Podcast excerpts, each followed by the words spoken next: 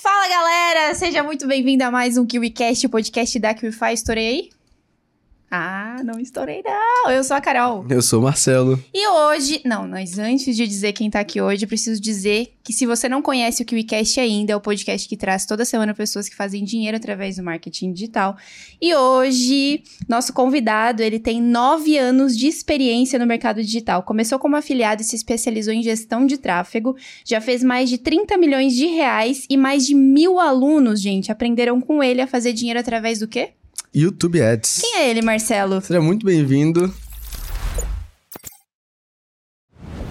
Denis Pereira, Pereira. seja bem-vindo. Valeu, gente. Prazer de imenso, assim, estar aqui hoje falando com vocês. Muito obrigado aqui, Fai, pelo espaço pra gente poder alcançar aí mais pessoas e entregar um pouquinho de como que a galera pode anunciar no YouTube sem tomar bloqueio, né? Então, só pra quem ficar até o final, a gente vai falar, eu vou falar qual que é o principal motivo da galera que entra no Google e toma bloqueio igual toma no Facebook. Então, a gente Muito vai entregar isso aí. É, Gostei, a gente- A gostei. gente vê que a pessoa entende de YouTube é quando ela faz isso aqui. Já ó. veio, Retém. já veio, Ou é seja, a fica até o retenção. final. A retenção é Pô, importante. retenção é uma das métricas mais importantes mais do YouTube, né? importantes, mais importante. Qualquer rede social hoje em dia, na verdade, Sim. né? Que elas não querem que a pessoa saia dali. Mas falaremos disso já já. Enquanto isso, cara, 9 anos de mercado e 30 milhões faturados é um resultado super, super, super expressivo. Então, muito legal. A gente quer aprender com você aqui hoje. Então, conta um pouco pra sua um pouco pra gente da sua jornada e como é que você conheceu o marketing digital há tanto tempo atrás. Tá, vamos lá. É, assim, tentar resumir um pouco da história, né? Porque é meio comprida, mas é, lá atrás já, eu com 15 para 16 anos, eu vi, né? Acho que eu acredito que foi num anúncio, eu não lembro bem, porque faz muito tempo. É, mas um- alguém falando sobre ganhar dinheiro na internet, né? Aquela, aquela frase, né? Essa frase acho que é uma a frase mais que Famosa. todo mundo, né? Eu já Uhum. ouvi. Quando você ouve isso, parece que, né? Vira um negócio e fala, ué, como assim, né? E aí eu comecei a ver isso, né? Mas aí, pô, 15 anos, né? Não- você não tem, né, autonomia financeira, você não tem nada pra fazer. E aí passou. Quando eu tinha ali uns 19, eu vi de novo um anúncio, né? É, na época era, já era um anúncio do Alex Vargas aí. E aí ele falava lá, tipo, de ganhar dinheiro no- online e tal. E aí foi, comprei o curso dele ali, né? É, e aí, essa época aí tava na faculdade, estágio, né? Igual muita gente aí, né? Tinha 18 para 19 anos nesse, nesse panorama, né? Então foi ali que eu. Aí quando eu vi aquilo, eu lembrei, né? Lá dos, dos 15 anos, eu falei, nossa, isso aí é aquilo lá, né? Tipo, então se até hoje, né? Tipo, Então dá certo. se, pô, se É, até hoje tem certo. alguém falando alguma coisa, tem aí, né? Tipo, porque senão o cara não. Assim, aí eu até lembro, pesquisei o cara lá que eu tinha visto, nem lembro mais o nome, mas na época eu, eu vi que o cara ainda tava ali. Eu falei, ué, parece, né? Pô, três anos depois ainda tem alguém falando sobre isso, talvez tenha alguma coisa aí, né? E aí a minha esposa, né? Hoje, né? Minha esposa me incentivou na época, falou, ah, vamos. é, vamos comprar esse curso e tal, né? E aí ela falou, não, eu racho, né, com você e tal, a gente vai pagando ali pra poder fazer.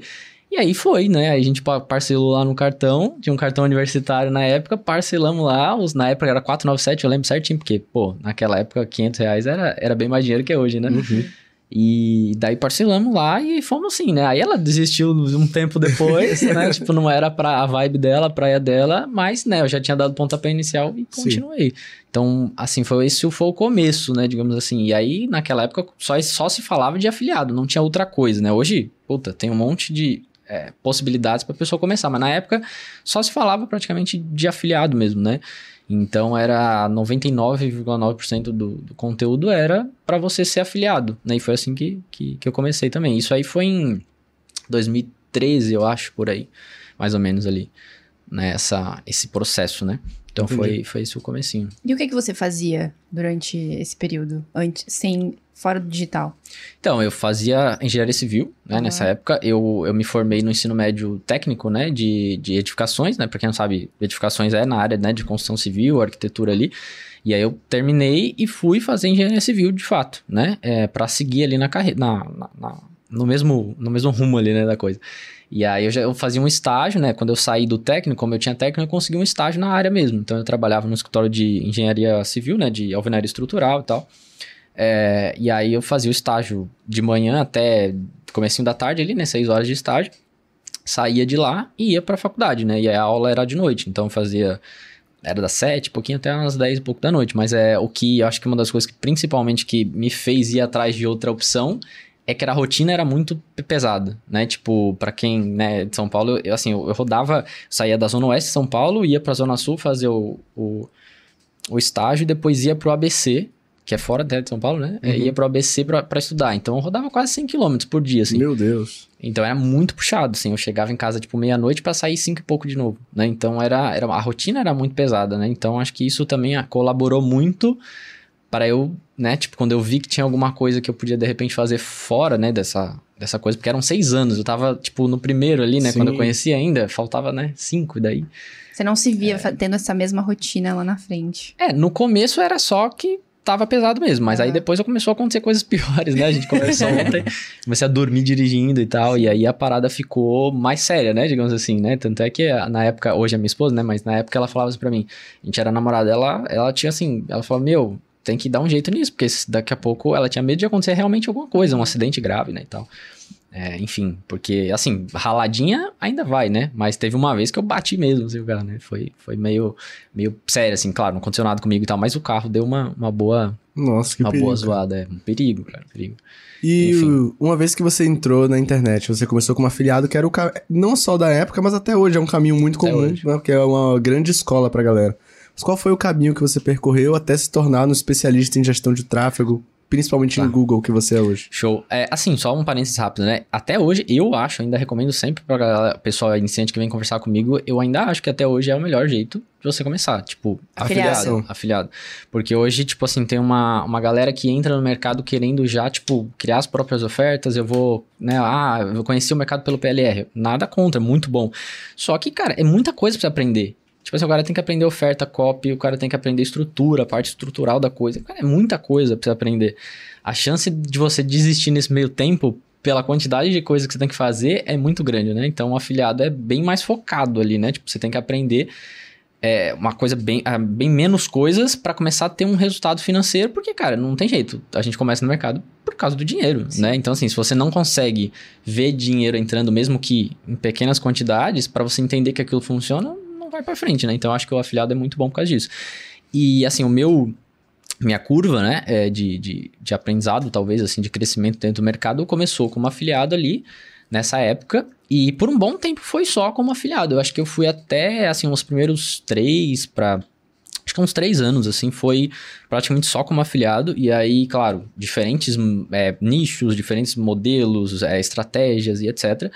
Mas ainda, ainda como afiliado, né? Então, eu saí ali no comecinho, bem no comecinho mesmo, é, eu, fazia, assim, nem fazia tráfego, né? No comecinho eu gravava, tinha até uma época que eu cheguei a gravar uns vídeos pro YouTube ali, achando que ia virar alguma coisa e tal. E aí depois, quando eu comecei de fato a ganhar alguma grana, foi quando eu comecei a fazer tráfego de fato. Só que na época, de fato, não tinha, tinha grana, né, pra fazer. Então era coisa assim, 5 reais numa campanha ali, 10 reais na outra. Só que na época era diferente o tráfego, né? Então era talvez um pouco mais fácil de você fazer com bem pouca verba assim, né? E aí foi indo, né? Foi indo assim e, e foi e foi começando a pingar uma venda aqui, outra ali, ver que a coisa era era real, né? Que dava pra, que dava pra fazer. E, e na época, eu comecei, já nessa época, eu comecei a olhar pro Google já. Isso é, isso é uma coisa meio diferente, talvez, né? Sim. Da maioria, porque eu lembro que quase todos os meus amigos que eu conhecia, assim, nos eventos no Afiliados Brasil, que era, na época era o principal evento, hoje tem vários, né? Mas na época só tinha o Afiliados Brasil, não tinha outro evento, né? E aí eu conheci algumas pessoas no Afiliado Brasil. E aí toda essa galera, a maioria, né, grande maioria, era Facebook já nessa época, né? Então, era ali, Facebook. E nessa época já tinha bloqueio de conta. Né, tava começando os bloqueios de conta, se não me engano, mas já tinha, né? Então, você já tinha que pensar em contingência e tal. E aí eu lembro que um dos caras que eu conheci no, no Afiliado Brasil rodava campanha no YouTube. E eu falei, cara, mas, né, YouTube, né, coisa diferente e tal. Só que na época, nem, nem fora do Brasil não tinha, tipo, conteúdo direito. De quem dirá no, no Brasil, né? Mas, assim, trocando umas ideias com ele, ele falou algumas coisas ali e tal. E aí fui, fui pegando amizade com ele e tal, e ele me deu um norte, assim, né? Me deu uma, uma visão do que, que eu tinha que fazer ali e tal. E aí comecei a fazer. E aí, como naquela época já começou a dar certo. Só que hoje é bem diferente o que eu faço hoje, né, no YouTube, do que fazia naquela época. Mas já começou a pingar alguma coisinha ali, né? Claro, não dava tanto volume com o que eu fazia na época, mas foi suficiente pra, pô, pingar ali mil, dois mil reais por mês ali e eu começar a ver que, pô, todo mês pingando mil, dois mil, você começa, né? Pra quem ganhava mil ali, você já tava dando o que eu ganhava no, no estágio ali, né? Uhum. Então foi mais ou menos esse o, o raciocínio. E aí, como afiliado, né? E por bastante tempo, é, passou um tempo e daí eu, eu acabei Eu não sabia escalar no YouTube, então eu achei que não dava. Então teve uma época que eu saí do YouTube porque eu precisava de escala e aí fui, né, como a maioria pro Facebook também. É, rodei Native Ads uma época também, nessa, ainda como afiliado, quando o Tabula veio pro Brasil, também eu peguei essa essa transição, né? Tipo, só se falava de Facebook, Facebook, aí o Tabula veio pro Brasil. É, e aí, assim, logo no comecinho que eles vieram, eu consegui, né? Eu criei uma conta lá e tal, fiz, fiz um processo, porque tinha, tinha uma coisa meio diferente, né? Tinha contrato, você tinha que assinar uma série de coisas, porque não é, não é igual é hoje, né? Que você entra lá, cria uma, uma, uma conta e já, e já vai, né? Então aí eu cheguei a anunciar também no Tabula, para quem não sabe, né, só contextualizando, né, Tabula é uma plataforma de anúncio nativo, né? Então, por exemplo, MSN, UOL, esses sites de notícias grandes, lá embaixo do artigo aparece ali alguns quadradinhos, uma imagem e uma headline, que aquilo ali é um, um anúncio. Então, o Tabula é uma das, das plataformas que possibilita você fazer esse tipo de anúncio, né? Então, que é o, o anúncio nativo, né? O Native Ads que a gente fala. E aí, eu cheguei a fazer anúncio ali também quando tava bem no comecinho. Peguei um, uma época ali de, pô, CPC de 5 centavos, assim, era um negócio bizarro.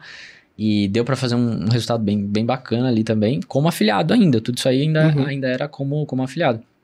E aí depois que passou um tempo, começou a, né, aí nessa época aí já tava ganhando um dinheirinho, já tinha trancado a faculdade, que foi uma das coisas mais difíceis que eu fiz na vida, né, porque, é, pô, meu pai, né, meus pais davam muito duro para pagar, tipo assim, pô, a gente é, sempre foi de classe média, né, mas era uma faculdade que, pô, pra, real, pra época era, tipo, praticamente dois mil reais por mês, né, de, de mensalidade.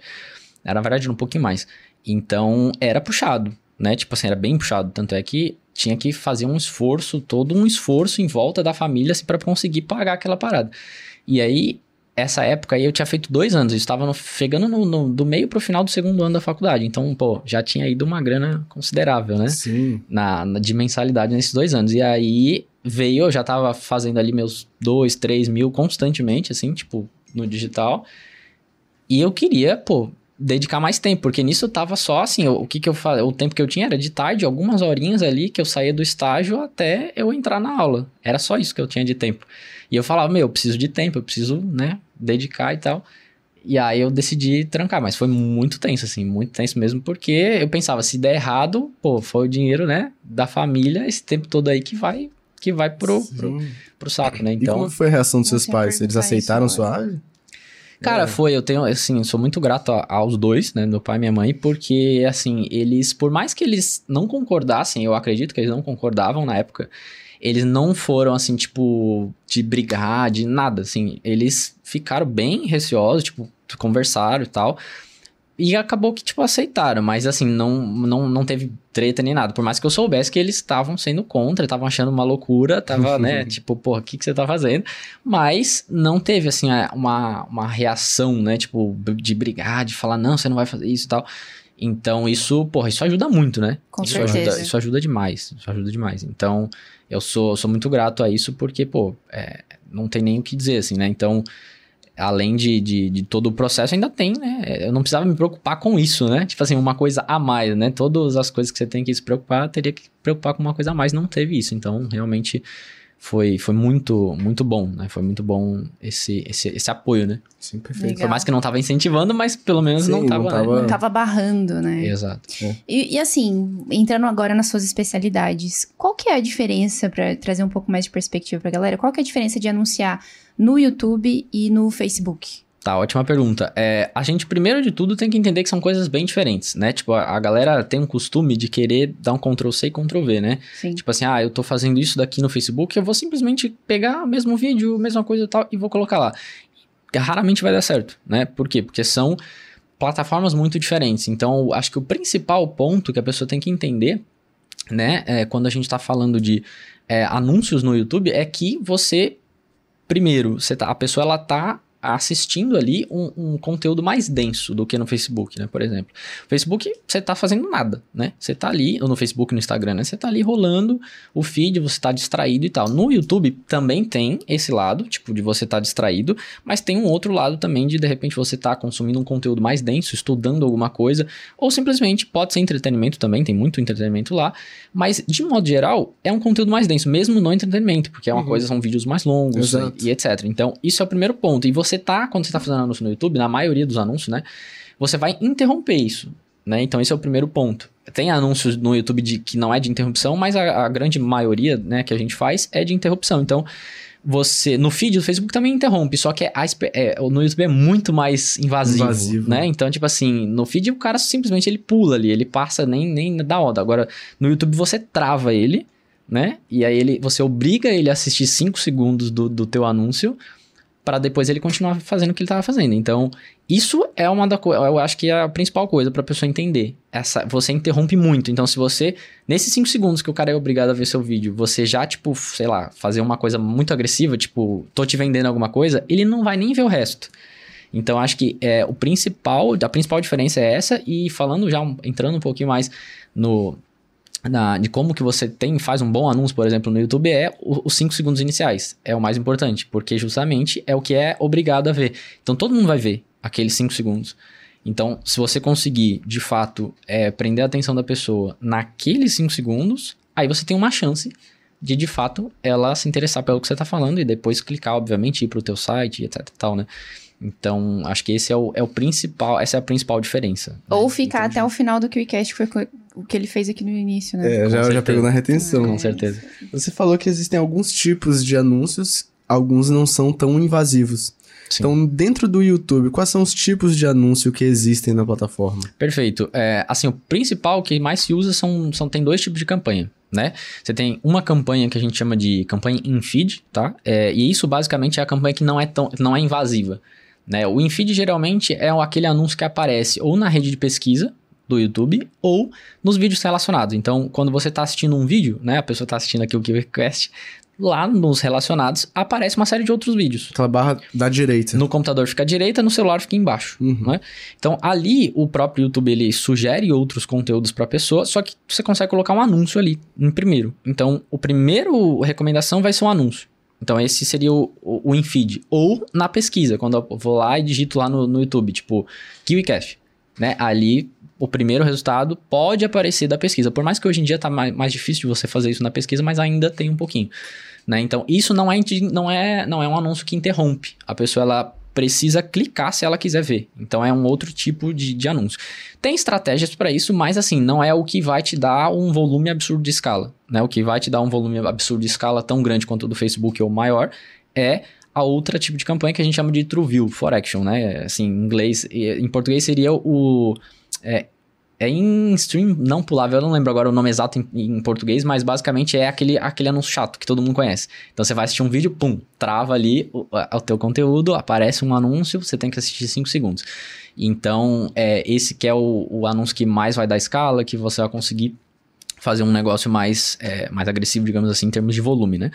Então, basicamente, são essas duas, esses dois tipos né, de, de campanha que você tem. Legal. Entendi. E assim, quais métricas você utiliza para poder otimizar uma campanha, por exemplo?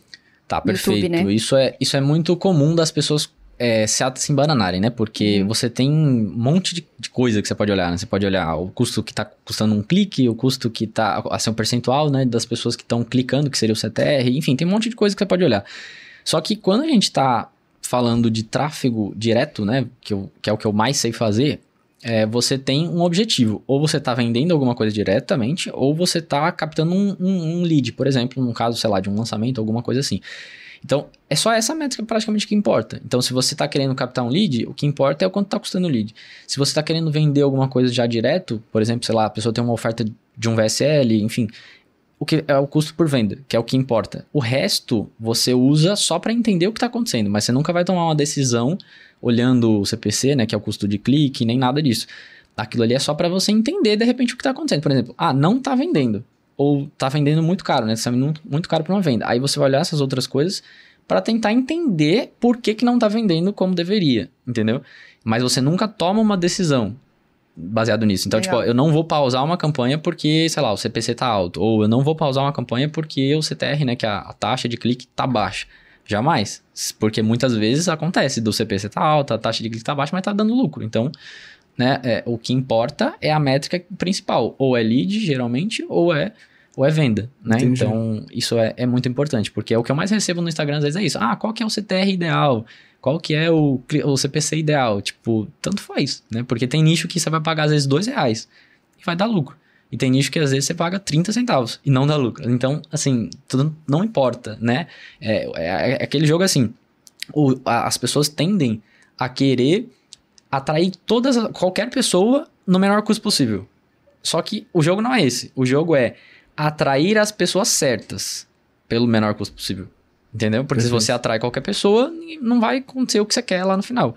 Né? Se você ganhasse né, algum dinheiro por atrair só a pessoa, ok, mas não é assim que funciona. E para atrair as pessoas certas, precisa fazer essa análise dos dados, né? É, é quando você, né, para criar o anúncio principalmente, que é o que vai filtrar ali as pessoas, claro, tem a segmentação também, mas na minha opinião o que mais filtra a pessoa é o próprio anúncio que você faz é o responsável por identificar essa pessoa, é, atrair essa pessoa correta que você quer ali. Então, e aí as métricas é para você identificar se isso tá, realmente está acontecendo tá ou não. É, mas assim, o, o que faz a pessoa certa chegar é o anúncio, é o vídeo do anúncio. Então, assim, o 80-20, né, que a gente fala que é o, o que mais importa é o, é o, anúncio. É claro, se não tiver uma boa oferta depois não vai, não, você não vai conseguir Sim. ter lucro. Mas assim, tirando né, a, a, parte da oferta, em termos do tráfego em si, é o criativo que manda. Entendeu? Então não adianta você fazer uma segmentação, né? Ah, eu vou achar um público aqui. Não adianta. Se o anúncio não filtrar quem precisa, não, a conta não fecha lá na frente, né? Entendi.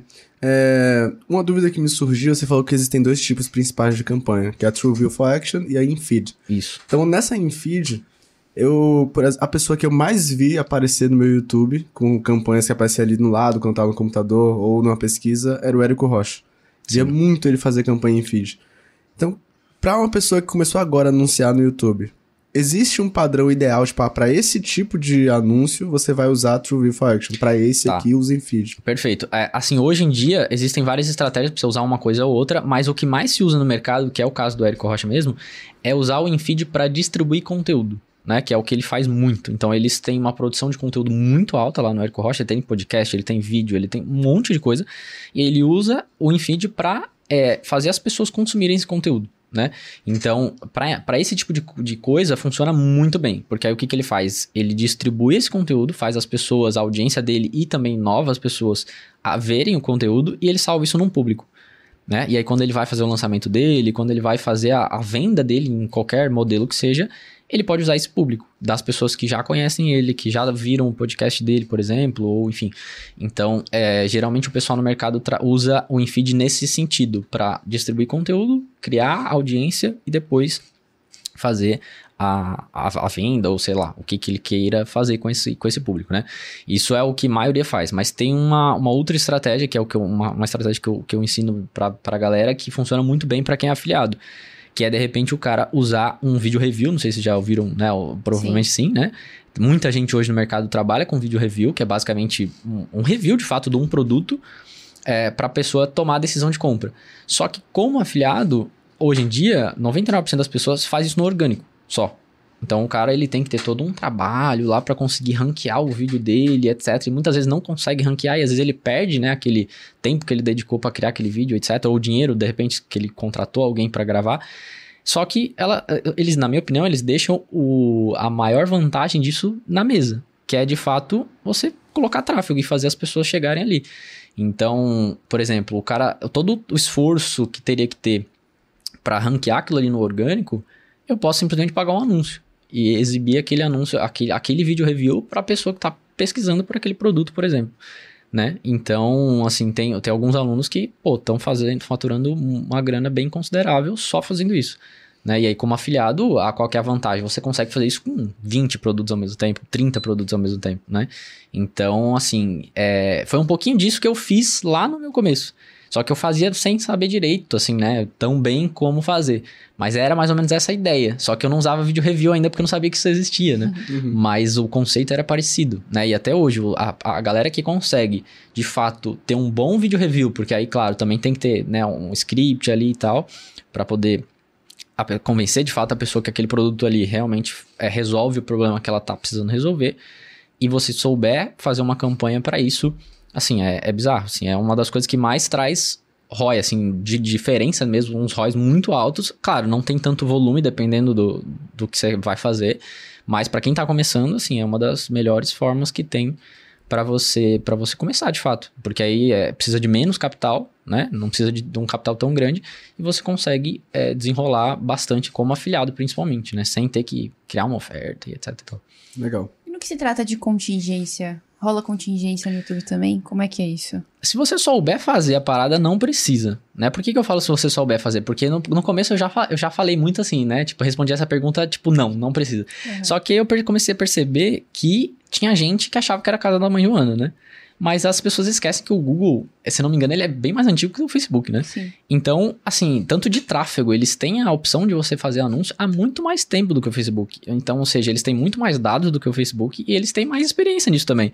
Então, é, eles têm as regras, como qualquer outra plataforma, e se você chega lá achando que é a casa da mãe Joana, você vai tomar um bloqueio mais rápido até do que, do que no Facebook. Só que qual que é a diferença? Quando o Google ele bloqueia, ele é mais pesado, é tipo assim, ele é mais chato, digamos assim, do que o Facebook. No Facebook o cara cria trocentos perfis e tal, não sei o que, contorna com o mesmo CNPJ, por exemplo. E contorna muito mais fácil. No Google já não. Ele é bem mais difícil de te bloquear, mas quando ele bloqueia, geralmente ele é mais punitivo, vai, vamos chamar assim, né? É, mas o grande lance, né, voltando à tua pergunta, o grande lance é você entender as lacunas. Então, assim, o que eu gosto de falar é, hoje no Google, o que funciona muito bem é você agir nos, vamos dizer assim, na, nas brechas que existem e não você realmente fazer explicitamente o que ele está falando para você não fazer. Se você fizer explicitamente o que ele está falando para não fazer, vai dar ruim. E aí ele vai te bloquear rápido às vezes, ou às vezes demora um pouco, mas quando ele bloqueia, dificilmente você vai conseguir voltar a anunciar. Existe como? Se isso acontecer, existe, mas não é tão simples, é um pouco mais. É, aí você vai num conteúdo um pouco mais avançado, um pouco mais complexo de se fazer, mas dá para fazer, né? Mas o grande ponto é 99% das pessoas não vai precisar disso, se fizer minimamente o que a gente vai falar no final do, Aí, no final do, do, do, podcast. Legal. Entendi. É, uma dúvida.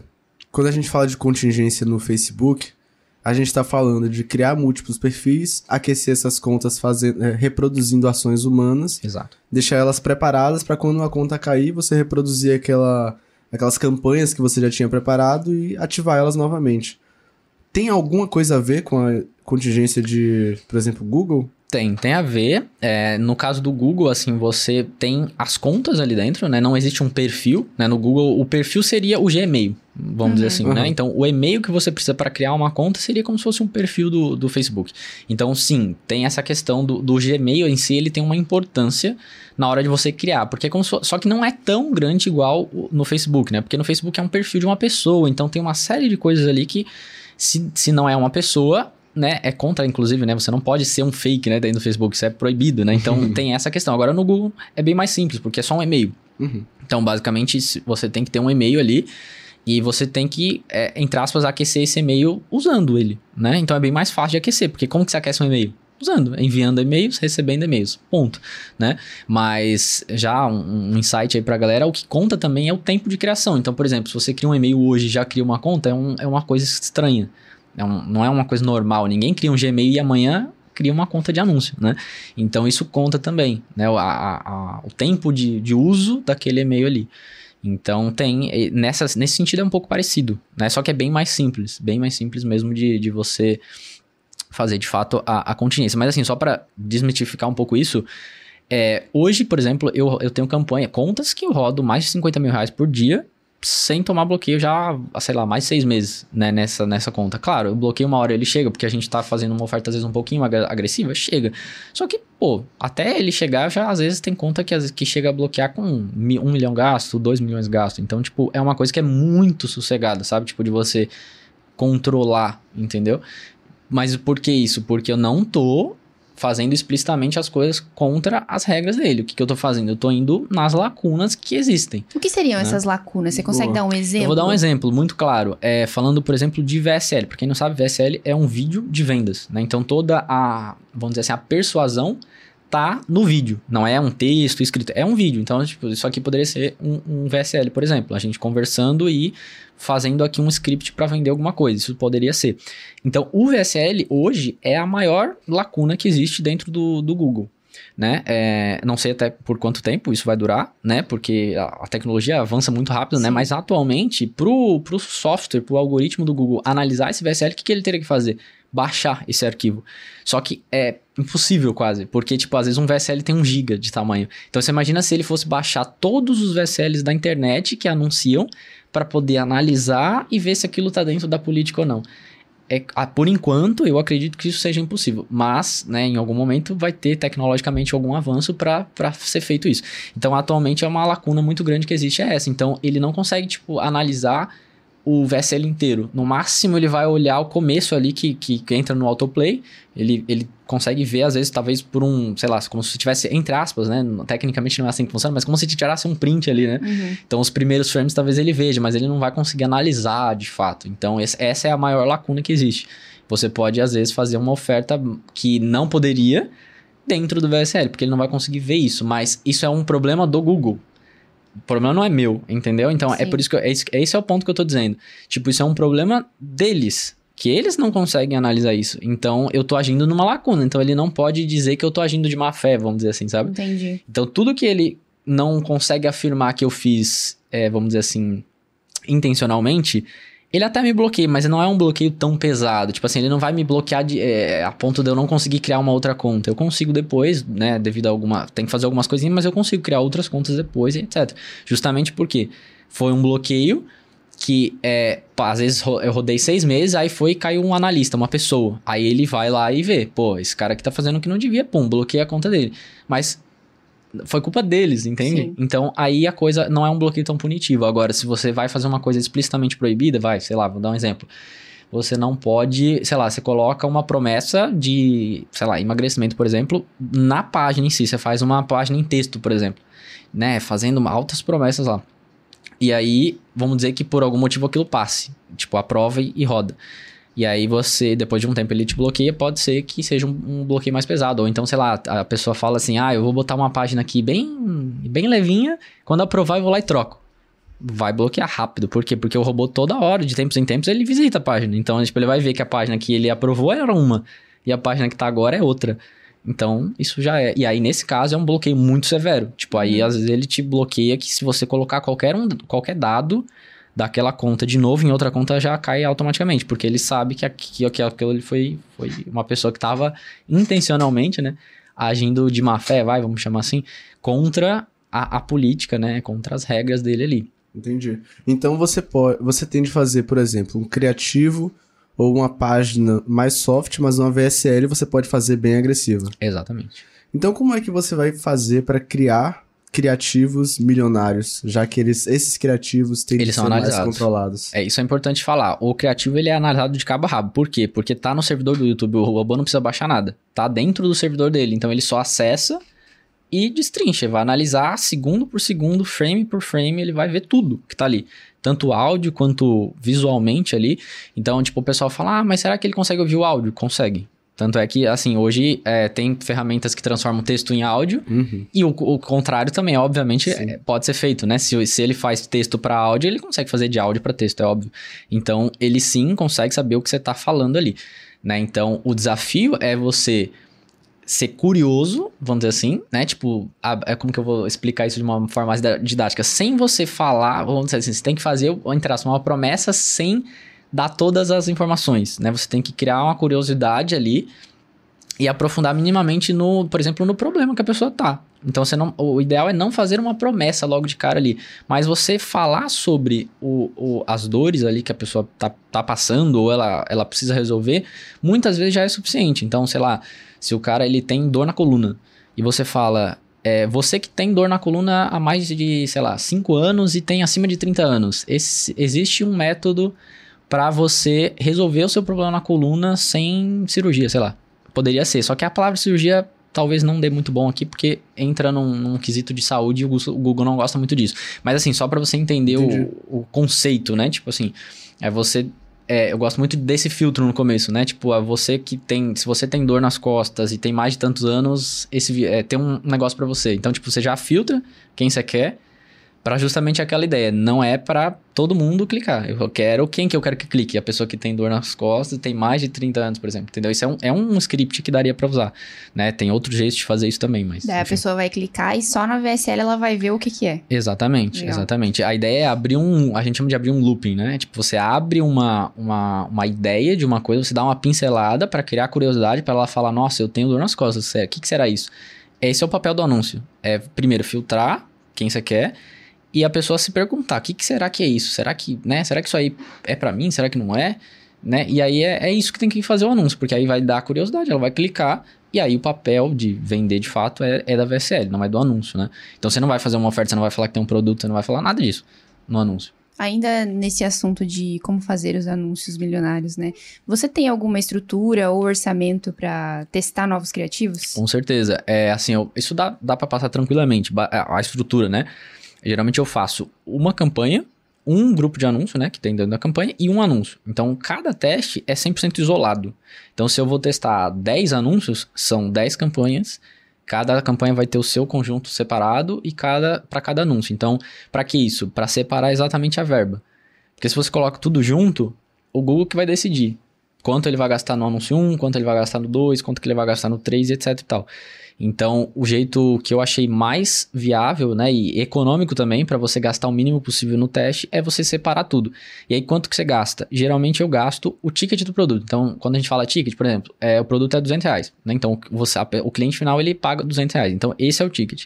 Então, eu gasto 200 reais para testar cada criativo, no máximo. Então, esse é o, é o teto né? E aí, o mais importante no Google não é o orçamento, é o tempo. Porque isso é muito diferente do Facebook também. No Facebook, geralmente, o pessoal que tem mais grana coloca mais dinheiro para testar mais rápido. No- se você fizer isso no Google, a maioria das vezes você vai jogar dinheiro pela janela.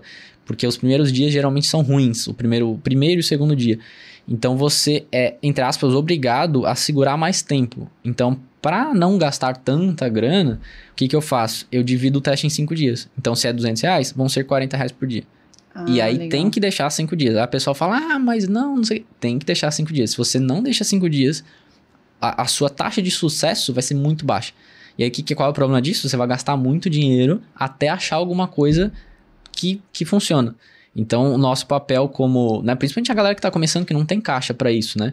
Não tem caixa pra ficar tipo, ah, Uhum. testando um monte. Então aí, esse é o mais importante, é gastar pouco, o mínimo possível, né? E, e no- nos meus testes o mínimo possível é isso, é um, é um ticket do produto ali em cinco dias. O, o tempo, o tempo é mais importante até do que o do que o, o próprio valor em si, né? Legal. E quando o pessoal começa no Facebook, eu vejo que as principais dificuldades que eles têm é, primeiro, claro, entender a plataforma, né, que são vários números, vários quadrados, botões, mas principalmente lidar com bloqueio, é fazer contingência é, e alguns escala. Mas eu acho que é principalmente lidar com É. bloqueio. Contingência. No caso do YouTube Ads, quais são as principais dificuldades que você vê, por exemplo, seus alunos terem quando eles começam a anunciar nessa plataforma? Então, quando você começa, é, assim, usando essa ideia de não ir explicitamente contra o que ele fala e tal, provavelmente você não vai ter muito problema de bloqueio, quase nenhum. Pra ser, assim, se você fizer tudo certinho, não vai ter problema de bloqueio. Aí o problema passa a ser, de fato, a você se preocupar com o tráfego em si, né? E aí conseguir acertar, é, conseguir acertar ali o criativo e, e principalmente o criativo quando você tem uma oferta boa. Só que hoje, na minha opinião, a maior dor é, é a oferta, né? As pessoas não têm ou não sabem fazer uma oferta de fato que venda, ou é, acabam não, não, não tendo excelência nisso. E aí é onde mora o problema, porque você pode fazer o que você quiser. Você pode fazer um anúncio muito bizarro, você consegue fazer tudo perfeito, mas se o cara chega lá na página e não se convence a pagar, a pagar por aquilo que você está oferecendo, de nada adianta. Você pode fazer uma, uma campanha perfeita, o anúncio perfeito, mas não vai vender. Então acho que a principal dor hoje é oferta, né? Inclusive, isso daí foi uma, uma, assim, desde que eu comecei a ensinar isso publicamente, né? Foi a, a, maior, a maior dor. Porque eu tinha muitos alunos que sabiam fazer porque eu, o que eu estava ensinando, mas não conseguiam ter lucro, porque não tinha uma oferta que de fato a pessoa conseguisse é, convencer de fato a pessoa ali para comprar e tal, né? Então, inclusive a gente fez uma, uma oferta para eles esses tempos agora, semana acho que retrasado que a gente liberou. Então, para justamente tentar é, resolver esse problema né? Porque a maioria era assim, tipo, chegava, sei lá, de 10 alunos e eu pegava ali os, os primeiros, sempre 80-20, né? De 10, os dois que estavam despontando, eu ia ver qual era a, a, a, coisa em comum. eles tinham boas ofertas. Os outros, a, a, a, você conversava com o cara, você sabia que ele tinha entendido como que faz uma campanha, como é que faz um anúncio e tal, mas a oferta não, não era legal. Então a gente fez uma oferta para eles poderem rodar como afiliado para resolver esse problema. Para justamente eu conseguir entregar uma oferta que eu sei que tá convertendo, que eu rodei, que eu testei, que fui eu que testei, né? Uhum. É, para poder a pessoa aplicar o que eu tô ensinando em algo que, que funciona, em algo que vende, né? Então, mas acho que esse é o principal, a principal desafio hoje. E é por isso também que eu falo do afiliado. Porque o cara encurta isso, né? Tipo, porque é aquela velha história. Você vai aprender uma oferta, faz, fazer, criar, aprender a criar oferta é muito, né? Assim, é o, é o supra-sumo da coisa, né? Se você, tipo, ficar bom nisso, é, é perfeito. Só que até lá, a curva não é tão simples igual, né? Acaba, acaba se fazendo parecer muitas vezes. A curva, na minha opinião, de, de criação de oferta é a mais difícil que tem de, assim, pelo menos na minha visão, né, de tudo que tem no mercado, assim, de coisas para fazer, né, tipo tráfego e tal, eu acho que a, a, curva de aprendizagem de criação de oferta é uma das mais longas, assim.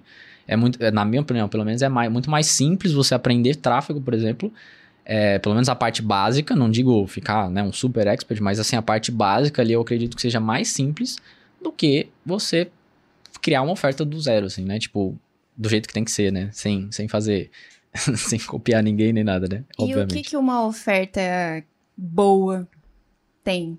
Quais são os elementos que fazem uma oferta boa converter? É, assim, eu não sou a melhor pessoa para te responder isso, né? Uhum. Mas, assim, eu acho que o principal é, hoje em dia, principalmente para quem, quem roda no Brasil especificamente, é a pessoa precisa, na minha opinião, ter alguém aparecendo ali, né? Tipo, o pessoal chama de expert, né? Tipo, uhum. mas alguém aparecer naquela oferta. Porque hoje o mercado, em alguns nichos principalmente, se sofisticou muito, porque tem muita oferta, muita gente prometendo muita coisa, e as pessoas vão ficando céticas. Isso é, é a ordem natural de qualquer mercado. Quanto mais promessas tem, é natural, é igual um banner, né? Quanto mais você vê uma coisa ali, vai ficando, você vai ficando cego, né, entre aspas, aquilo ali. E você vai cada vez menos prestando atenção naquilo. Então, hoje em dia, é, como se prometeu muitas coisas é, com ninguém aparecendo, aquele VSL que é uhum. um slide e uma pessoa, uma narração, que nem, não aparece ninguém nem nada. Isso aí já tá um pouco batido. Então, a maioria dos nichos que eu vejo hoje, uma das coisas que mais funciona é você botar alguém para aparecer ali. Né? E aí tem vários jeitos de você fazer isso. Você pode, sei lá, se você tem um negócio de emagrecimento, por exemplo, você pode fazer uma parceria com um nutricionista e dar um, um, um percentual para essa pessoa ou pagar um valor fixo, enfim, aí tem vários jeitos de negociar mas para ela ser a cara da, da, da, coisa. Então, isso por si só, não, nem sem entrar em copy, nada. Só uhum. isso aí já, tipo assim, aumenta a sua chance de sucesso em, pô, sei lá, muito, assim, não sei quanto exatamente, mas aumenta Sim. muito, assim. Tanto é que todas as ofertas que eu rodo hoje não são minhas, né? São, são de parceiros que eu faço o tráfego, mas quase todas elas são, são nesse pega, nessa pegada, com pessoas aparecendo ali. Pessoas se conectam com pessoas, né? Com exatamente. certeza, com certeza. A gente tava falando ali de dificuldades do início. E pelo que eu ouço a galera falar, o Google ele demora um, um pouco mais para entregar os resultados. Então, geralmente você precisa de mais orçamento Sim. inicial. E às vezes o orçamento é um grande desafio para quem está começando. É, diferente do Facebook, que às vezes você consegue com um orçamento menor, os resultados vêm um pouco mais rápidos. Então, o que, é que uma pessoa que está iniciando ali no YouTube Ads precisa fazer para continuar anunciando nessa plataforma e não não desistir no início, sabe? Tá, acho que o principal é ter um planejamento financeiro. Tipo assim, não vai começar da cabeça assim aleatoriamente, sabe? Tipo, eu vejo muita gente é, assim, tipo, ah, eu vou fazer hoje uma coisa. Tipo assim, é como se cada, cada semana a pessoa faz uma coisa, né? Aí essa semana eu vou fazer YouTube. E aí, tipo, ele não faz minimamente um planejamento. Tipo, ah, quanto que eu tenho? Ah, é, será que, tipo, dá? Ah, eu tenho tanto. Como é que eu vou dividir isso? Né? Então, ah, eu tenho, vai, dá um exemplo, R$ 1.500 para testar essa alguma coisa aqui. Como é que eu vou dividir isso? Né? Tipo, ah, eu vou testar aleatoriamente, eu vou botar lá 200 reais por dia e, pô, em 7 dias vai ter acabado. Então, eu acho que a primeira coisa é ter um planejamento, tipo, quanto que você vai gastar e fazer o, o processo. E a segunda coisa é, o maior erro é a pessoa gastar demais.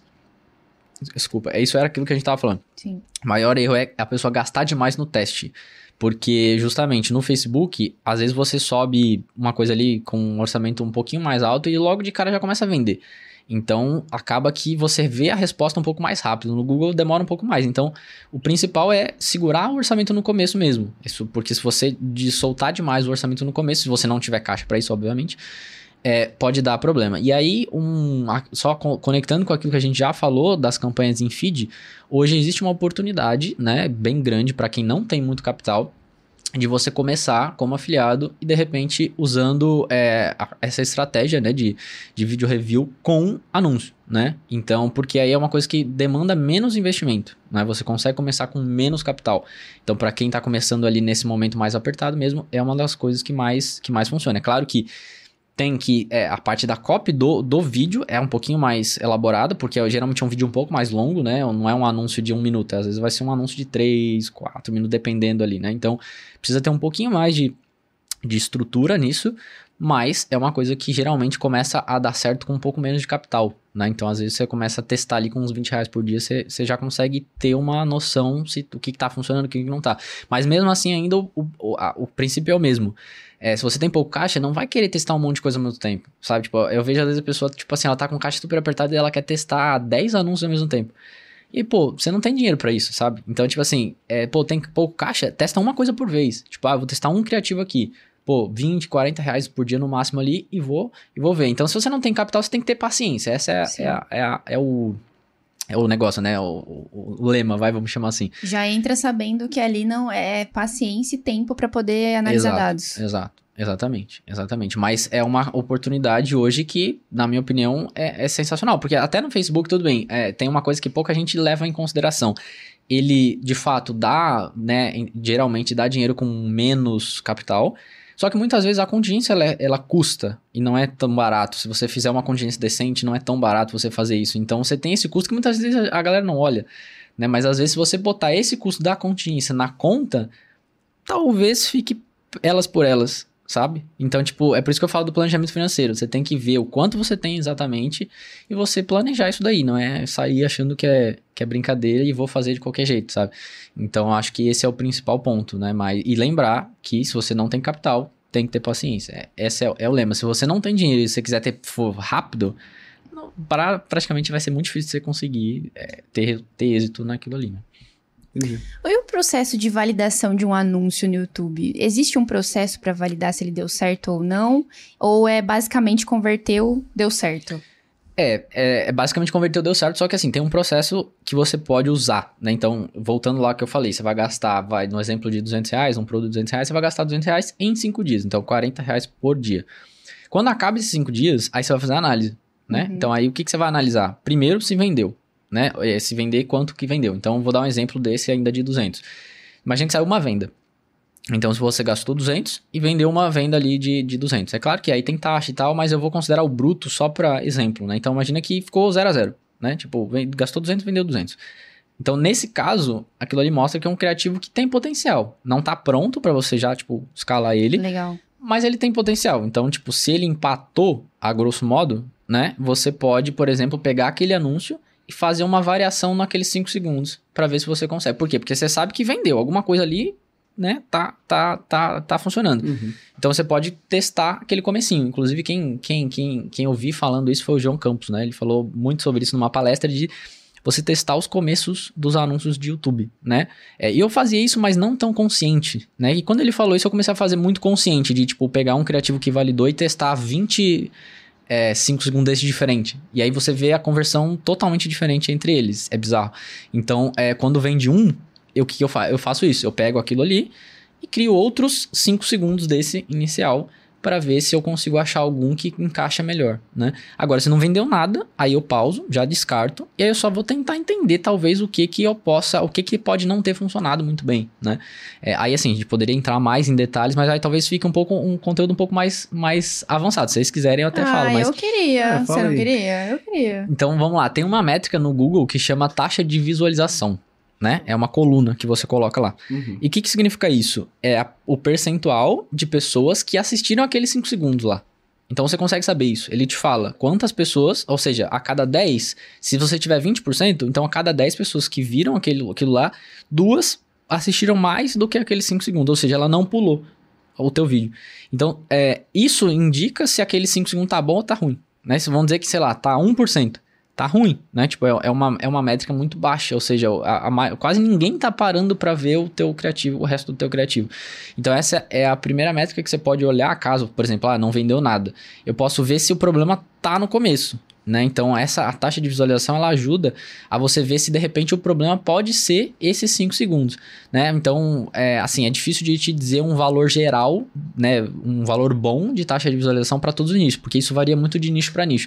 Mas, assim, geralmente acima de 10, 15% costuma funcionar bem na maioria dos nichos. Né? Então, se você tem essa, essa taxa de visualização, talvez não seja esse o problema. Por que eu falo talvez? Porque pode ser esse. De repente, uhum. se você filtra errado, lembra lá do filtro, mas Sim. se você filtrar errado, pode ser esse o problema mesmo estando com uma taxa boa. Mas se tiver muito baixo, você pode ver que, pô, talvez a pessoa, o problema esteja ali, né? Porque se a taxa é muito baixa, às vezes a pessoa nem viu o resto do teu, do teu, do teu criativo. Porque às vezes o, o criativo médio, é, entre um minuto e um minuto e meio é o que mais funciona para mim.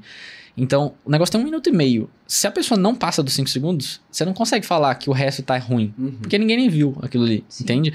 Então, é, esse que é, o, é um pouco do, da análise quando tá errado, né? Porque quando dá certo é fácil, né? Tipo, ah, deu certo, você nem analisa muito, né? Você uhum. só, só segue. Mas quando dá errado, aí você tem que começar a olhar. Então, ah, e o cenário, e se tiver boa? Né? Tipo, ah, a taxa de visualização tá boa. O que, que, você, o que, que você olha depois? Você pode olhar o CTR, que é a taxa de clique. Então, sei lá, se você tem um CTR de 1% é a cada ali a cada 100 pessoas uma clicou, né? Então, aí você consegue ver, o, analisar um pouco do restante, né? Então, se tem um minuto e meio, os primeiros cinco tava bom, e o resto? Como é que você analisa o resto? O CTR é uma, uma forma de você analisar. Né? Se tiver com um CTR muito baixo, pode ser também que a pessoa não tá é, não tá curtindo aquilo ali, né? Tipo, não tá sendo convincente o suficiente ali para ela poder clicar, né? E aí tem, enfim, tem como você ver a retenção também para ver onde que a pessoa tá saindo, dá para fazer algumas análises um pouco mais profundas. Mas de modo geral, essas duas métricas é, já te dá um norte bem grande, Legal. né? Se você tem um CTR muito ruim também pode ser isso, que tá alguma coisa ali que não não não a pessoa não não, não conectou, né? Tipo, uhum. Tipo, ela, ela não, não se interessou de fato para clicar e ver o que, que você tava é, fal falando lá na frente, né? Perfeito, ficou bem claro, né? Sim, com certeza. Show. E no que se trata de escala, você até falou que ah, eu pensei que não tinha escala no YouTube, aí eu peguei e fui pro Facebook. Quando uhum. a gente uhum. fala de Facebook, a gente ouve muito pessoal falar de escala ABO, escala CBO. Sim. Mas no caso de escala no YouTube, é semelhante ou não tem nada a ver? Cara, é parecido, é, mas tem algumas, algumas questões, né? Tipo, falando sobre isso, a questão do ABO e CBO, né? É, basicamente, para quem não sabe, é, essa sigla, né, de ABO e CBO diz respeito a onde que está o orçamento da campanha. Tipo, o ABO seria o orçamento no conjunto. CBO, o orçamento ele tá na campanha. Qual é a diferença disso? Se tiver na campanha e você tiver 10 conjuntos ali dentro, quem vai decidir quanto que gasta em cada um é o próprio Facebook, né? A própria plataforma, ou Google, etc. Se tiver no conjunto, aí é você que está decidindo. Então, se você tem 10, 10 conjuntos ali, você diz quanto que gasta em cada um. Só que no Google não existe ABO. É tudo na campanha. Então você não tem essa opção. No Facebook você consegue escolher isso. No Google não se escolhe. É tudo na campanha. Então só existe um, um jeito, né? É, o orçamento sempre está na campanha. Então, para escalar, eu costumo, é, eu costumo escalar com poucas campanhas, né? E orçamentos maiores do que o contrário. Mas no Facebook, quando, assim, aos poucos que eu rodo ainda, eu também faço assim. Então é meio que parecido para mim, né? Pro meu jeito de fazer é parecido também. Mas basicamente o que eu gosto de fazer, eu não gosto de colocar um monte de conjunto ali dentro.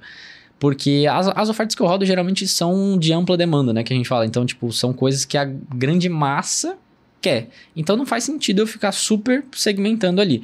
Mas se eu fosse rodar, por exemplo, sei lá, um negócio que é muito específico, sei lá, tipo, ah, é, um curso de guitarra, sei lá. Tipo, é uma coisa que não dá para você jogar, né, um público totalmente aberto. Então aí talvez você teria que ter mais segmentações, né, é, em, em, vamos dizer assim, gastar tempo testando mesmo interesses diferentes, né? O Google é muito bom nisso também, tem muitas opções de segmentação, né? Mas quando você tem oferta de ampla demanda, meio que isso também não importa. O que você, o seu papel basicamente é entregar um bom criativo pro algoritmo fazer o que o, os engenheiros fizeram ele para fazer, né? Então, basicamente, em ofertas de ampla demanda é público aberto, igual no Facebook. Você vai segmentar só o demográfico, né? Que é idade e gênero da pessoa. E só. E aí o seu criativo vai ser o que vai definir a parada. E aí você tem que deixar a inteligência do, do, do sistema achar aquele comprador. E quando ele acha, é, particularmente falando, ele é muito mais estável do que o Facebook. Tipo, em termos de constância, né? Tipo, Facebook eu vejo, você vê muitos picos às vezes, umas oscilações muito grandes. Às vezes tem um dia que tá excelente e tem um dia que tá muito ruim, né? No Google isso é um pouco menos, assim, acaba a linha é um pouquinho mais é, mais linear, né? Não tem tanta variação nem para cima, mas também nem para baixo, né? Então, isso é isso pra mim é é uma das coisas que mais, mais funciona, assim. Tipo, eu, por exemplo, eu consigo me manter escalado muito mais no Google do que no Facebook. Né? Justamente por ser mais, mais constante. Claro, vai ter gente que vai falar, não, mas beleza, mas é um pouco mais difícil de você chegar na escala lá. De fato, é um pouco mais difícil. Mas quando chega, compensa, né? Digamos assim. Então, esse que é o, o raciocínio. Legal demais. Easy. E aí temos Umas caixinhas umas de perguntas. caixinhas de perguntas. Você topa responder Bora. pra nós? Com Galera certeza. mandou umas aqui. É, pergunta do arroba Lucas Emanuel07. Ah, ele, eu acho que você respondeu um pouco aqui. Mas vou fazer. Qual a melhor opção, ABO ou CBO? Não existe ABO. Então, é, vai ser CBO. Show. Show. Pergunta do arroba o Miguel Alves. YouTube Ads na gringa, como funciona? Investe em real e volta em dólar? Exato. É, você tem como criar uma conta em dólar, mas não vale a pena. Tipo assim, os, os testes que eu fiz, é, não faz muito sentido você fazer isso, né? É, então, cria em real, normal. A mesma conta que eu rodo Brasil, eu posso rodar outros países. Isso, assim como no Facebook também é assim, você consegue com uma única conta de anúncio fazer todo o investimento mundialmente falando. Então, você investe em, em real e você e, e volta e volta em dólar. É exatamente isso. Perfeito. Pergunta do Rafael Underline Alexandre. Alexandre J. Peraí, deixa eu só fazer um comentário da última pergunta que eu lembrei aqui. Eu acho que é, é válido dizer que, assim, você paga em real, mas o leilão, ele é em dólar, né? Então, por exemplo, é, um país, por exemplo, se você vai anunciar nos Estados Unidos, o leilão lá é todo mundo competindo igual. Não é porque você tá pagando em real que você vai, tipo, entrar no leilão diferente. Isso é um papo um pouquinho mais avançado, mas, assim, é importante dizer, né? Tipo, todo mundo compete igual. Então, a única questão é que a, a moeda, ela vai fazendo o câmbio, né? Então, tipo assim, se, eu, se tem um americano gastando num leilão vai a 10, rea- a 10 dólares, você em real vai entrar nos mesmos 10 dólares. Só que você vai pagar isso em real. Então, assim, a moeda meio que não faz tanta diferença, entende? Todo mundo entra no leilão do mesmo jeito. A diferença só é que um dólar vale, né, cinco e pouco. Então, você vai pagar cinco reais enquanto o cara tá pagando um dólar. Mas a, a ideia é a mesma, entendeu? uhum. Pergunta do Rafael Andre, Underline Alexandre SJ. Como testar criativos no YouTube Ads? Bom, respondemos esse também, mas recapitulando, né? Você vai fazer uma campanha, um conjunto e um anúncio, tudo isolado. É, então, para cada criativo você vai testar separado, né, em uma campanha. E o principal é o orçamento. Você vai ter que, tem que deixar rodar cinco dias, não pausa antes. Às vezes você vai rodar- deixar rodar dois, vai ver que tá uma porcaria, vai querer pausar, mas não pausa, porque as- é, é normal. O primeiro e o segundo dia geralmente é meio ruim mesmo. E do terceiro para frente ele começa a melhorar. Então você vai gastar um ticket nesses cinco dias, divide, né? Então se é 200 reais, 40. E por aí vai. Se o ticket é muito baixo, isso é uma pergunta frequente também. Se o ticket é muito baixo, como que eu faço isso? Imagina que é 50 reais. Aí você tem que gastar um pouco mais mesmo, não tem muito o que fazer. Então, assim, o mínimo que eu costumo rodar é 20 reais por dia na campanha. Por cinco dias. Então, vou, vai gastar ali uns 100 reais. Então, por isso que é um pouquinho mais delicado quando é o ticket é muito baixo. Né? E eu não gosto muito de rodar ticket, tickets muito baixos, né? É, eu vejo, assim, que é, na minha opinião é, mais, é um pouco mais difícil porque, tipo assim, a sua oferta tem que ser muito boa, sabe? Tipo, se você tem uma oferta muito boa, beleza, mas a maioria não tem. então acaba que eu acho que é um pouquinho mais difícil, porque você tem menos margem, sabe? Tipo assim, é mais fácil de vender? Óbvio, né? Tipo, um negócio de 50 reais é mais fácil de vender do que um de 200. Só que a margem também é mais apertada, né? Você tem que, você precisa gastar muito pouquinho. Às vezes um pouquinho a mais que você gasta já não dá lucro. Então eu, eu particularmente sou da, do, do, do time ali que é no mínimo 150 reais ali de, de ticket para poder você ter um pouco né, de pulmão financeiro ali para poder é, fazer o, o, o, processo, entendeu? Tu lembra Entendi. de alguma oferta muito boa com ticket baixo que já, já tenha visto? Eu rodei por muitos anos. É, quando Fiquei curiosa agora. eu rodei, eu não sei se vocês lembram da época da, de amostra grátis de encapsulado. Pegaram essa época ou não? Hum, Isso Hum, foi- Não lembro de ter visto, é. Acho que foi uns três anos atrás, eu acho. Mais ou menos o ápice, né? Tipo, foi uns três anos atrás. Então, qual que era a estratégia? Tem um encapsulado, né? Então, imagina que isso aqui é um encapsulado. Então, são 60 cápsulas em um pote, né? Então, o que, que o pessoal fez pegou é, de 10 a 20 cápsulas desses 60 e forneceu num potinho menor como amostra para a pessoa testar de fato o produto. E aí se, se vendia isso a zero custo para a pessoa pagar o frete. Então ela pagava 30 reais de frete, a maioria dos casos era assim, e você entregava essa fração do, do, do conteúdo original do, do produto. E, e o, o, conceito era justamente que todo mundo que ia comprar um negócio desse queria experimentar antes. Essa é a principal objeção. Tipo, você vai vender um capsulado, a pessoa fala, ah, mas eu queria só experimentar. Então a amostra resolvia isso. Então a pessoa pagava R$29,90 e recebia na casa dela um mini, vai, vamos chamar assim, um mini pote ali. E aí, no momento em que ela passava o cartão, você já fez o mais difícil, que é fazer a pessoa tirar o cartão do bolso. E aí você tem várias estratégias para antes mesmo de entregar a amostra, já vendeu o kit. Então a gente tem a, gente, a estratégia basicamente era upsell na página mesmo, mas o principal era no telefone.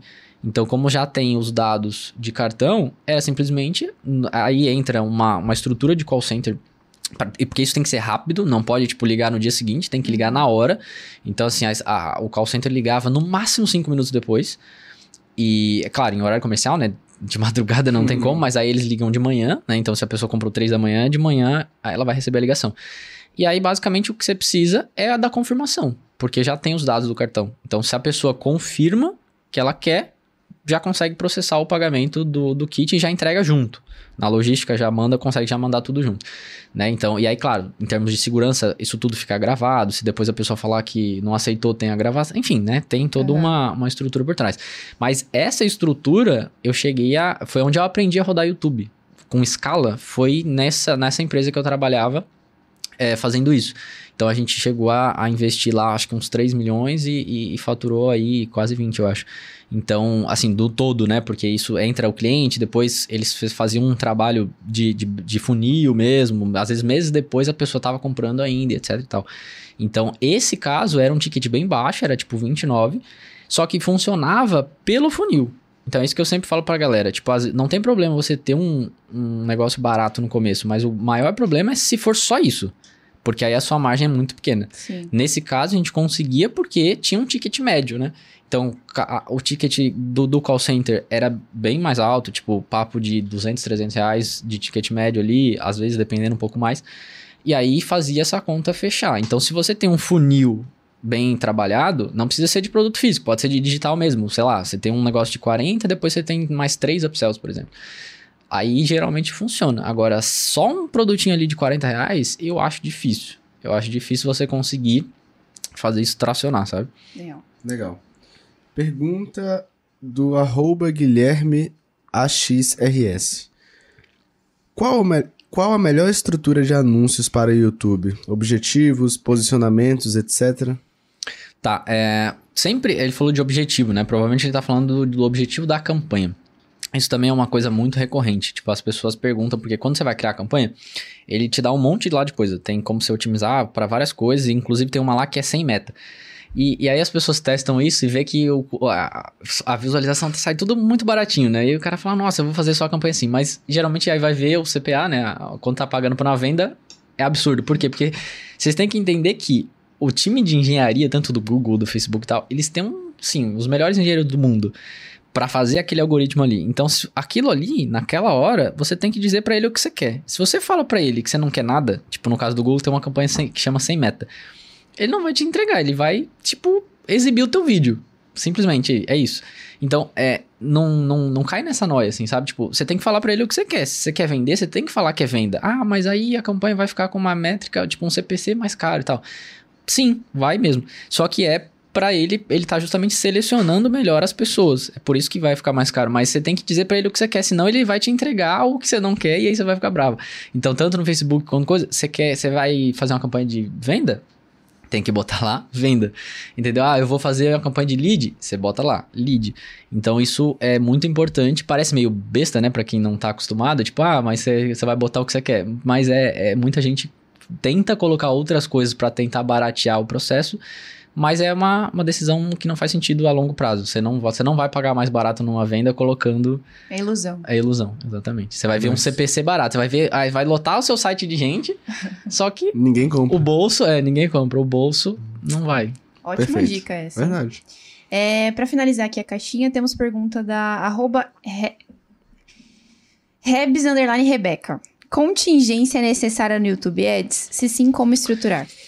Tá, vamos lá. Então, é, acho que aqui tem um pouco também daquela daquilo que a gente prometeu lá no começo, né? De Sim. como Boa, que não. chegou a hora. Chegou a hora. De como que não tomassem bloqueio de besteira, né? Então, assim, hoje um dos principais motivos de bloqueio que eu vejo é a estrutura da página da pessoa, né? Porque no Facebook, hoje em dia. No Facebook, hoje em dia, qual que é o padrão?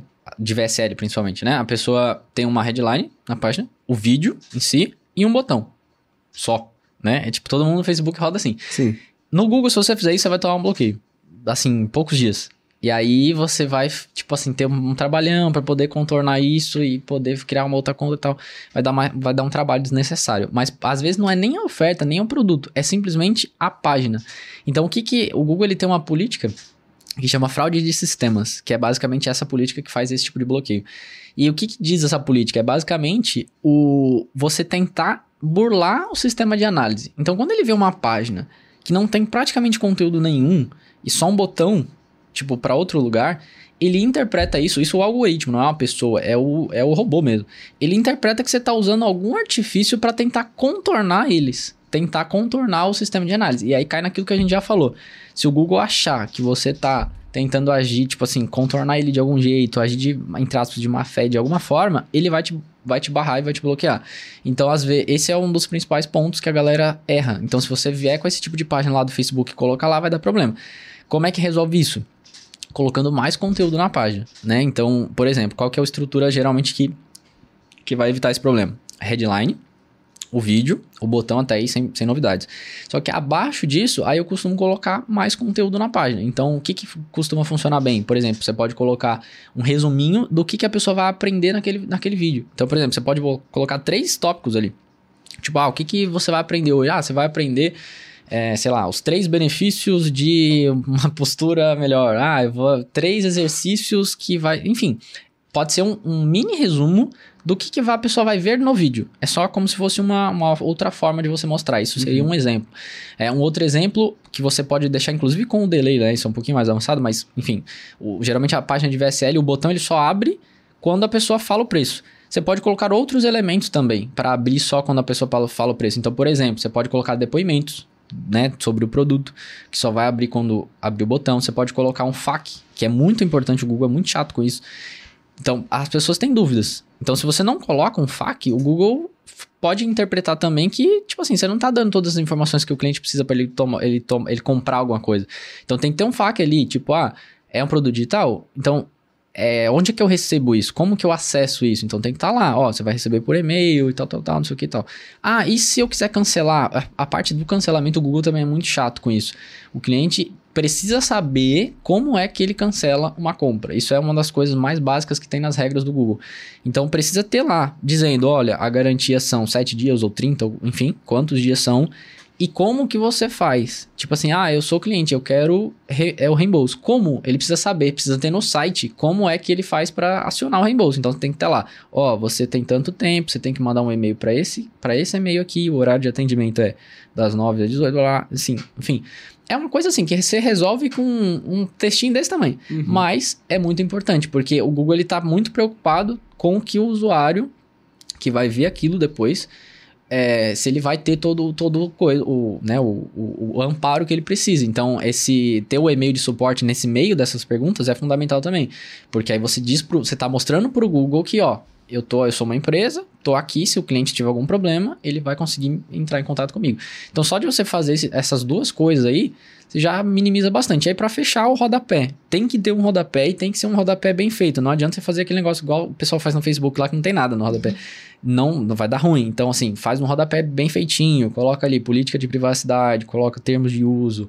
É, eu, eu uso também política de reembolso, que é isso que eu acabei de falar. É um textinho também bem pequenininho, mas dizendo, ó, se você precisar do reembolso, você tem tanto tempo, você tem que mandar um e-mail para esse e-mail aqui, a gente demora tanto tempo para responder, e- enfim. Então é, é bem, bem curtinho. Então são essas três políticas e tem que ter um disclaimer ali também. O que, que é o disclaimer? É um disclaimer de resultado. Então, não importa o que você está prometendo, não, aquilo não vai ser, não vai ser é, 100% verdade para todas as pessoas. Não é todo mundo que vai conseguir. Então, sei lá, você tá vendendo um negócio de emagrecimento, não é todo mundo que vai conseguir. Por quê? Porque às vezes a pessoa, ou ela não aplica direito, ou ela não tem um metabolismo diferente, às vezes ela vai demorar uma semana, um pouco a mais, um mês a mais para ter um resultado que outra pessoa, enfim. Então você tem que dizer nesse disclaimer que o resultado ele varia de acordo com, se for saúde, de acordo com o organismo de cada pessoa, se for, sei lá, é uma outra coisa que, sei lá, você tem que ver com o que depende o que você tá prometendo, né? O raciocínio é sempre esse, mas assim, como eu rodo muito saúde, é, geralmente é o organismo. Então, cada pessoa tem um organismo e cada pessoa vai reagir ao método ali de uma maneira diferente. Então, você tem que dizer ali no rodapé que o resultado ele pode variar para mais ou para menos. É só isso. Fez essa estrutura de página, você vai eliminar 80% do, do, dos bloqueios, geralmente, que o pessoal que o pessoal faz. Uou. Fechou? Completo. Ele entregou o ouro aqui no final. Ele Entregou ouro, prometeu e verdade. cumpriu. Bem eu prometi, Quero ver hein? se Isso você- aí, isso aí você- eu não entrego lá. No, o pessoal pergunta no Instagram, não, não, Aí, não, ó. hein? Já Ô, deixa o like. boa. Já deixa o like pra essa sacada aí. E, cara, que bate-papo, meu, porque literalmente você é claramente um especialista em YouTube e você conseguiu trazer as coisas simples, mas também algumas coisas avançadas de forma muito simples.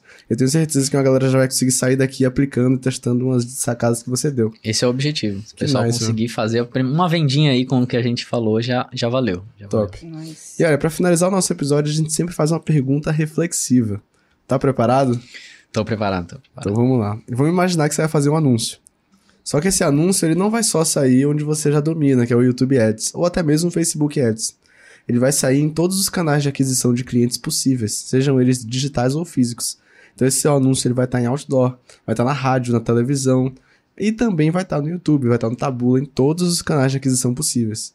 E esse anúncio vai ter uma mensagem sua para a galera que está começando hoje no marketing digital. Então que mensagem seria essa? Perfeito. É, eu acho que o principal que a pessoa que está começando hoje precisa fazer nos mundos que- no mundo que a gente vive hoje é não se comparar com o resultado alheio. Porque hoje eu acho que o Instagram é uma, uma arma muito boa, mas ele é muito prejudicial para quem tá começando. Porque você vai ver lá um cara que, pô, com um ano de mercado fez, ganhou tantos milhões, que vive numa casa desse jeito, que tem um carro desse jeito, e às vezes você tá com aquele nesse mesmo ano e você não teve aquele, aquele resultado. Só que isso é muito perigoso, porque você não sabe se aquilo é real mesmo. O cara pode ter alugado tudo aquilo ali pra fazer uma coisa. Hoje em dia, infelizmente, tem muito disso. É, e você tá, às vezes, se penalizando, falando, pô, eu não consigo, eu, pô, por que, que aquele cara tem e eu não tenho? Por que, que às vezes eu tô aqui há dois anos tentando e tem um cara aqui há seis meses e teve muito mais resultado que eu? Muito cuidado com isso, porque isso é uma das coisas que mais sabota as pessoas. E muitas vezes nem é verdade, sabe? Tipo, hoje em dia tem muito isso no mercado. Por isso que eu tomo muito cuidado com tudo que eu posto, porque as pessoas podem interpretar isso de outra forma, né? Tanto é que eu falei esses dias com um cara no Instagram e ele perguntou assim, ele tava desmotivado com o que eu tinha postado, porque eu tinha, tava, tinha postado acho que uma, uma campanha que tava, tinha gastado acho que 40 mil num dia. E ele tava é, meio triste assim mesmo. Porque ele não tava conseguindo. E aí, quando eu falei pra ele que eu tô há nove anos fazendo isso, aí a ficha dele caiu. Ele falou: Nossa, então tudo bem, né? Eu não tá ainda conseguindo esse resultado. Eu falei, com certeza. Então isso é muito. Eu acho que o recado principal não é nada técnico, é, é justamente você tomar cuidado com a comparação, porque você não sabe em qual degrau da escada aquela pessoa tá comparado com o teu. E mesmo que tivesse, né, num degrau parecido, cada um tem um background diferente, cada um Sim. tem uma história diferente, cada um tem são pessoas diferentes. né? Eu tenho uma facilidade em uma coisa, dificuldade em outra, você outra, você, enfim. Então, a comparação eu acho que é o que mata a maioria das pessoas que está começando hoje. É, é a comparação real, quando é real o resultado, e também quando não é real, que hoje em dia é, é muito, né? Existe muito. Top. Brilhou. Brilhou demais. Jogou fácil. E aí, Carol? Tá satisfeita? Eu tô muito satisfeita, porque olha, eu, re- realmente, assim, gestão de tráfego e anúncios pra Google eu aprendi demais aqui. É verdade. Você trouxe novos conceitos com bastante clareza. Até porque a maioria fala de Facebook. Sim. É. Exatamente. Muito bom. Mas não Muito terminamos, né, Marcelo? Porque pra, depois de um episódio como esse, o que, que temos pro, pro convidado? Temos presentes. Os presentes. Aqui o Fá gosta, né, dessas coisas. Rapaz, Não, tem quando eu dar um penso que acabou, Ih, tá penso só no mais coisas. começo. Um presentinho Bem. pra você. Aqui é literalmente pra agradecer sua presença. pô, cara, que legal. Ó, louco, tem aqui uma, uma Ah. caricatura, cara, que legal. Você acha que um roupão com seu nome era suficiente? Nossa, que, não. que massa, cara. Nossa, curti muito, curti muito, curti Agora muito. você obrigado, faz parte do obrigado, clã da obrigado. caneca. É verdade. Ah, eu vou brindar com essa aqui, ó. Uma brinde de canecas. Um brinde mas... a esse podcast que foi Poxa, que sensacional. legal. Muito bom. Muito, obrigada, obrigado. Denis. Obrigado Se você tem também. alguma dieta, Já Esqueça foi, né? Não, deixa pra lá. É, não tenho, não. Agora já foi, né? Não teve É. jeito. Mas queria agradecer mais uma vez pra, né, pra vocês, pra, pra QIFI, por, por abrir esse, esse, essa oportunidade da gente vir aqui trocar uma ideia, ensinar um pouquinho do conhecimento que a gente tem pra galera. E, enfim, espero que você que tá assistindo aí tenha conseguido entender um pouquinho a mais, né, de YouTube Odds, ou pelo menos entender que isso existe. Né? Eu acho que o papel da, da QIFI também às vezes é esse, né? Mostrar pra pessoa que existe uma coisa diferente, né? Existe uma outra fonte de tráfego, existe uma outra, um outro universo que às vezes as pessoas não conhecem, né? Então, muito obrigado por Ô, abrir a gente esse que canal. agradece. É top demais. Inclusive, pra quem quer aprender mais com você depois de ter assistido um episódio como esse, tenho certeza que você ficou com gostinho de quero mais. Como é que te acha nas redes sociais? Vamos lá, é Denis Pereira M underline. Então aí vai ter aí, né, na descrição também do vídeo, aí o, o meu Instagram, que é o canal principal, né? Eu tenho um canal no YouTube também, mas por incrível que pareça, né, falta tempo ainda pra poder dedicar um pouquinho mais lá.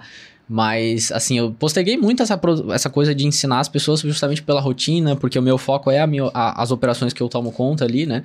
Então eu ensino realmente o que eu vivo, né? Eu não vivo de, de vender ali a, a parte da educação, nada contra, mas é, a- o meu foco é as minhas operações ali, então ainda não, não dediquei muito no meu canal do YouTube, mas tem muito conteúdo no Instagram ali já de gratuito ali pra pessoa já, já entrar e já consumir. Então, é assim. Perfeito. Top. Apareceu aí na telinha. É, e depois de um episódio como esse, Marcelo? Primeira coisa que você tem que fazer, se você ainda não fez, é deixar o like. Então deixa o like aqui no canal, se inscreve também, ativa o sininho pra receber a notificação sempre que sair um episódio como esse. E deixa aqui nos comentários o que é que você tirou de sacada desse episódio com o Denis. Porque foram várias, né? Foram várias Perfeito. E eu, eu vou ficar de olho aí nos primeiros dias Aí, aí, principalmente, eu vou responder a galera aí embaixo. Top. Aproveita. Aproveita. E nos vemos onde, Carol? No próximo KiwiCast, né? Eu vemos no espero. próximo KiwiCast. espero lá. Até lá.